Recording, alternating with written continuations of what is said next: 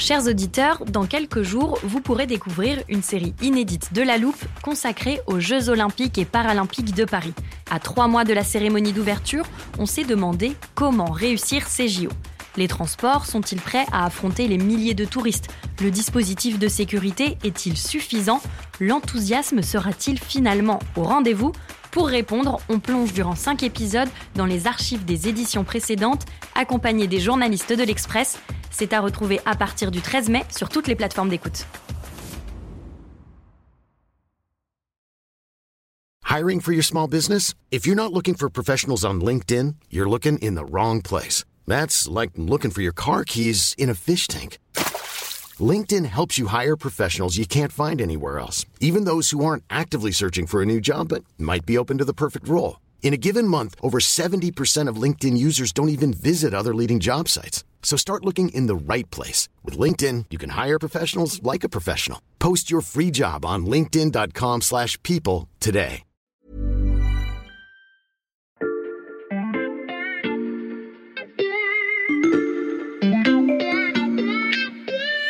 Salut, c'est Xavier Yvon. Nous sommes le mardi 12 juillet 2022. Bienvenue dans La Loupe, le podcast quotidien de l'Express. Allez, venez, on va écouter l'info de plus près. À l'automne dernier, j'ai rangé dans l'armoire de la loupe la définition d'un mot que j'espérais réutiliser un jour, parce que le concept est très intéressant, tout en le redoutant un peu, je l'avoue, parce qu'il est très difficile à prononcer. Ce mot, c'est l'ipsédixitisme. Ipsédixitisme, c'est le professeur Gilbert Deray qui nous l'a expliqué dans un épisode qui s'appelait Kit de survie en antivaxi. J'ouvre l'armoire pour une piqûre de rappel. Eh bien, il y a un argument ultime qui consiste à convoquer l'argument d'autorité. Vous allez trouver sur Internet quelqu'un qui dit ce que vous pensez vous, et qui est l'inverse de ce que vous raconte le scientifique en face. Et il vous dit à ce moment-là, c'est l'ipsédixitisme, euh, regardez, il a dit que, si lui a dit que, avec le CV qu'il a, alors vous avez tort. Et vous trouverez là encore toujours sur Internet quelqu'un qui a un beau CV, par exemple un beau prix Nobel. Il y a plein d'exemples de prix Nobel qui ont fini par dire n'importe quoi. Euh, et, et, on va vous dire, bah, écoutez, c'est un prix Nobel. Qui êtes-vous, vous, pour contredire un prix Nobel ou euh, tel spécialiste de l'infectiologie du sud de la France? Dans la loupe, on a souvent parlé de ce spécialiste du sud de la France. On lui a même consacré une série. Mais ce n'est pas de lui dont il est question aujourd'hui. Parce que dans son institut, Didier Raoult a les pleins pouvoirs. Autrement dit, il n'y a personne au-dessus de lui pour tenter d'agir face à ces contre-vérités. Ce qui nous intéresse, ce sont ces autres scientifiques qui accréditent des fake news ou des thèses complotistes tout en restant rattachés à des organismes considérés comme très sérieux, l'INSERM ou le CNRS par exemple. Comment expliquer que ceux qui alimentent l'ipsédixitisme ne soient pas sanctionnés? C'est la question qu'on passe à la loupe aujourd'hui.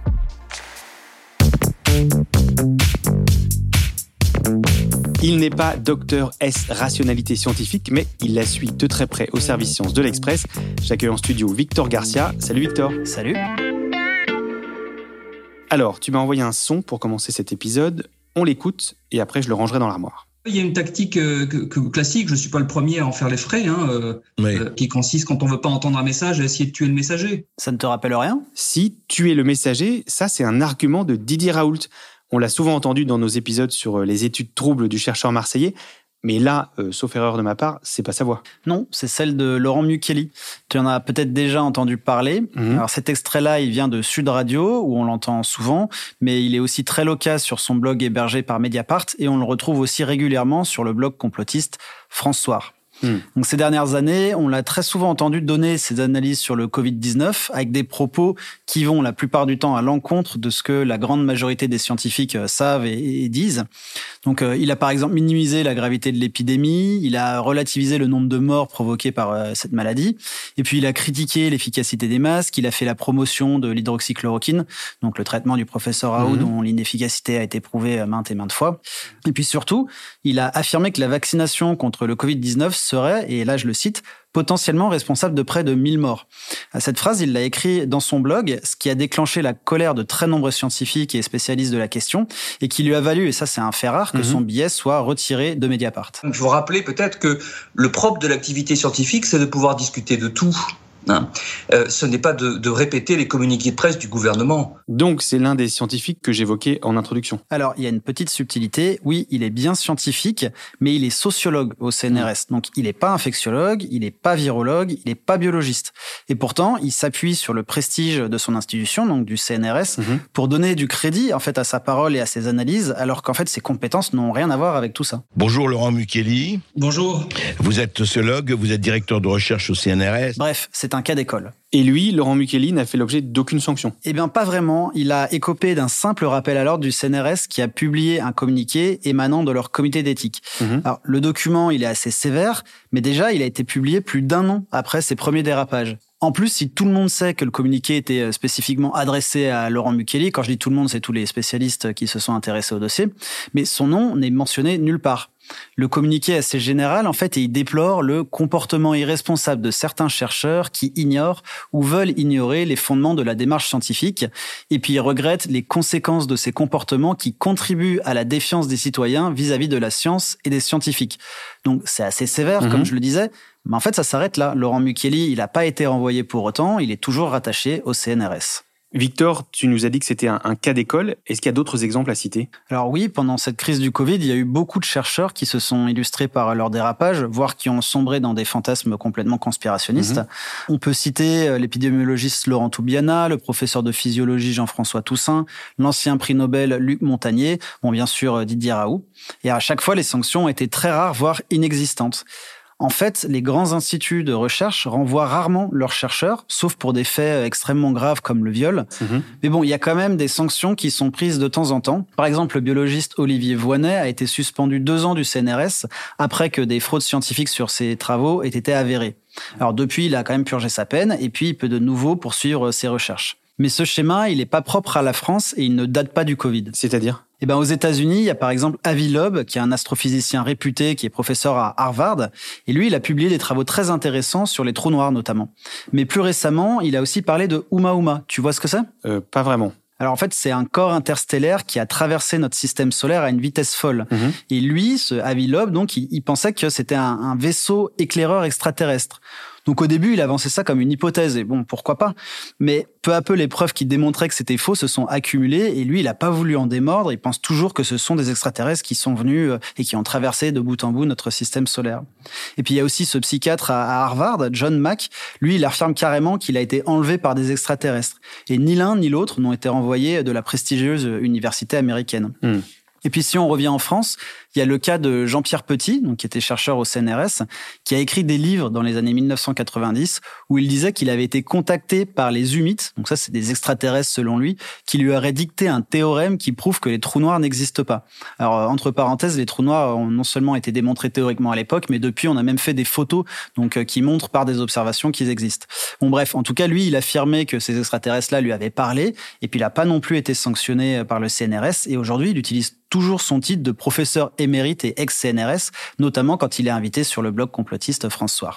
Un professeur émérite qui dit avoir rencontré des extraterrestres, en entendant ça, la nécessité de sanctions plus strictes pourrait sembler évidente, et pourtant, elle fait l'objet d'un âpre débat.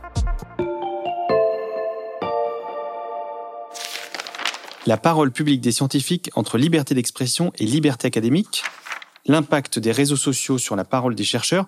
Euh, je vois qu'on est pile dans notre thème, Victor. C'est quoi ce dépliant que tu m'as apporté? Alors ça, c'est le programme du colloque de l'Office français de l'intégrité scientifique, l'Office, qui a eu lieu début juin au Collège de France, et j'y étais. Et j'imagine que tu y as trouvé des avis éclairés sur les dérapages de certains scientifiques. Oui, alors déjà, les spécialistes de l'éthique et de l'intégrité qui étaient présents, ils sont tous d'accord pour dire que Laurent Mukeli a, et là je, les cite, complètement déliré pendant la pandémie. Mhm.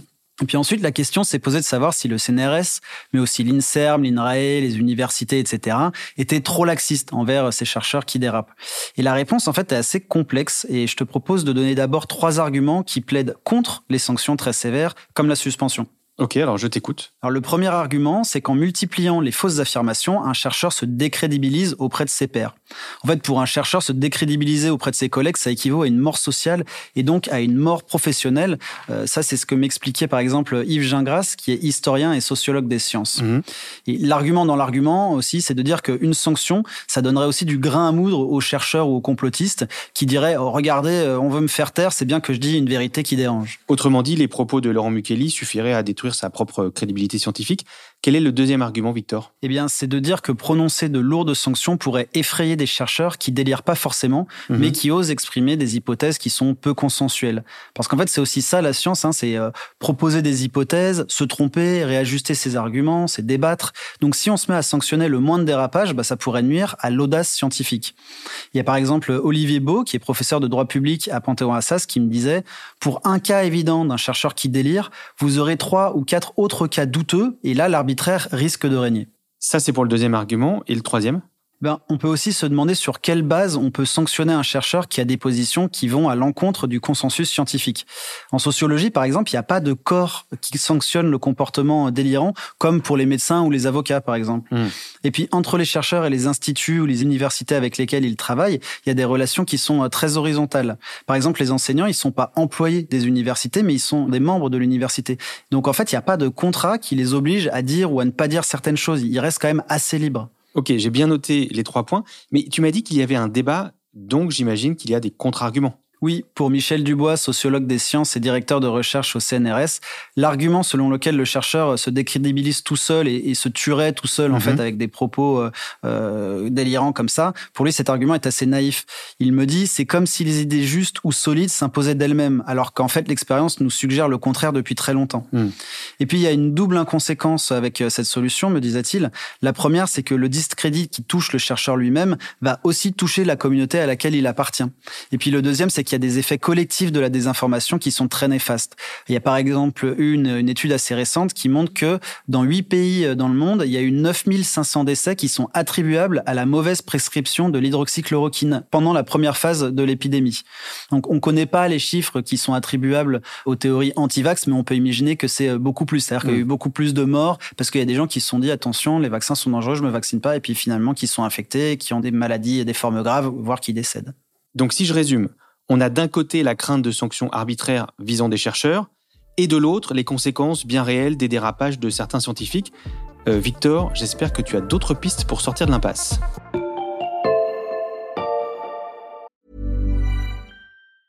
It's that time of the year. Your vacation is coming up. You can already hear the beach waves, feel the warm breeze, relax and think about work. You really, really want it all to work out while you're away.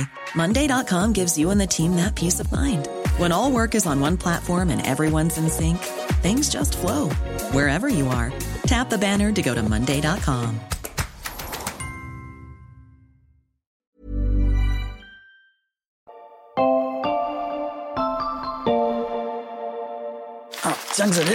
Ah, merci. Décidément, tu en as apporté des choses dans le studio. Alors cette fois, c'est un exemplaire du Monde.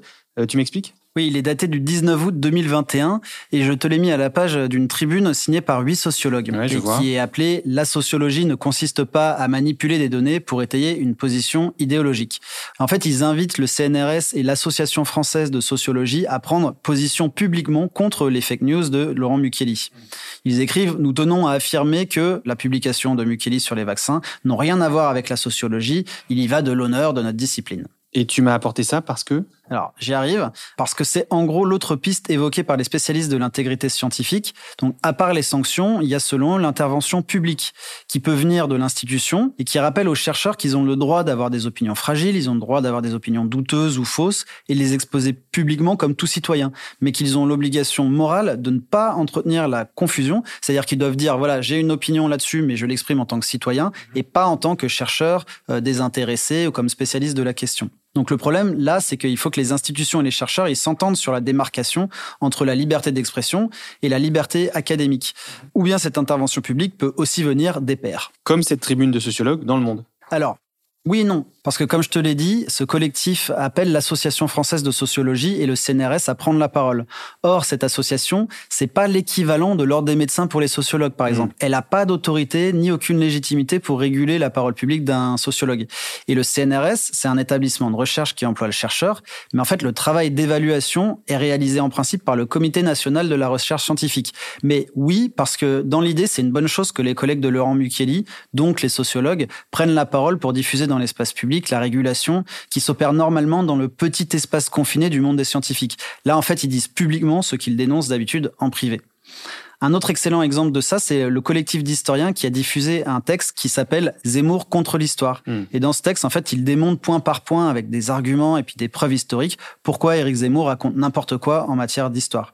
Mais cette manière de fonctionner là, elle fait pas forcément l'unanimité. Comment ça, elle ne fait pas l'unanimité? Bah, en fait, pendant ce congrès, il y a une chercheuse qui a par exemple raconté qu'elle a pris la parole pour dénoncer les propagations d'une fake news d'un collègue et qu'en fait, elle s'est fait en retour harceler sur euh, les réseaux sociaux, sur Internet, mhm. et elle n'a pas été défendue par son institut. En fait, il y a certains chercheurs qui disent aussi qu'en fait, dénoncer euh, ses pairs et ses collègues, ça c'est du travail euh, bénévole, donc ça demande du temps et puis c'est pas payé. Et puis surtout, ça engendre du harcèlement en ligne.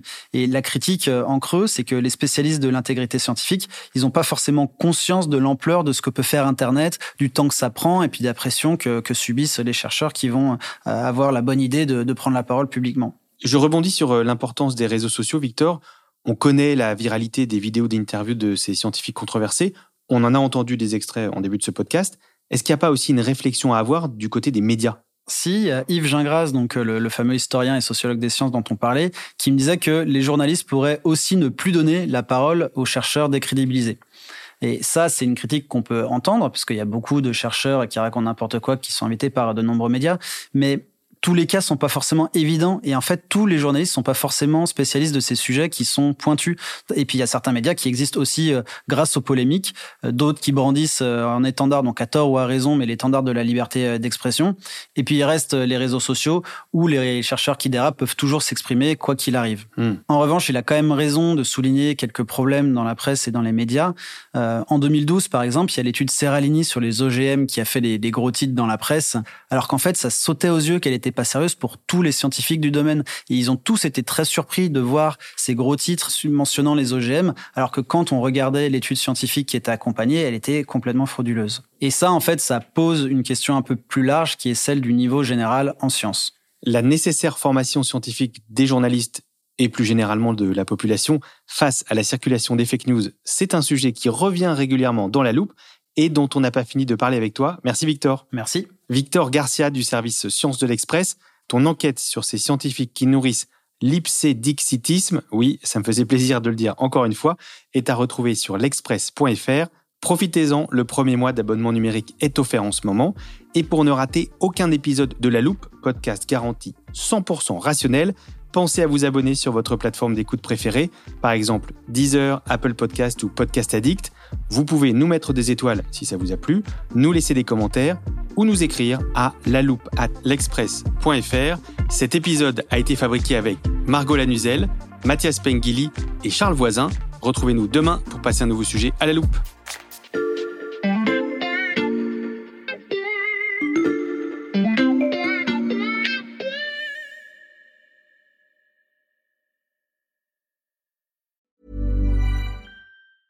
A lot can happen in the next three years. Like a chatbot may be your new best friend. But what won't change? Needing health insurance. United Healthcare Tri Term Medical Plans are available for these changing times. Underwritten by Golden Rule Insurance Company, they offer budget friendly, flexible coverage for people who are in between jobs or missed open enrollment. The plans last nearly three years in some states, with access to a nationwide network of doctors and hospitals. So, for whatever tomorrow brings, United Healthcare Tri Term Medical Plans may be for you. Learn more at uh1.com. Planning for your next trip? Elevate your travel style with Quince. Quince has all the jet setting essentials you'll want for your next getaway, like European linen, premium luggage options, buttery soft Italian leather bags, and so much more. And is all priced at 50 to 80% less than similar brands. Plus, Quince only works with factories that use safe and ethical manufacturing practices. Pack your bags with high-quality essentials you'll be wearing for vacations to come with Quince. Go to quince.com/pack for free shipping and 365-day returns.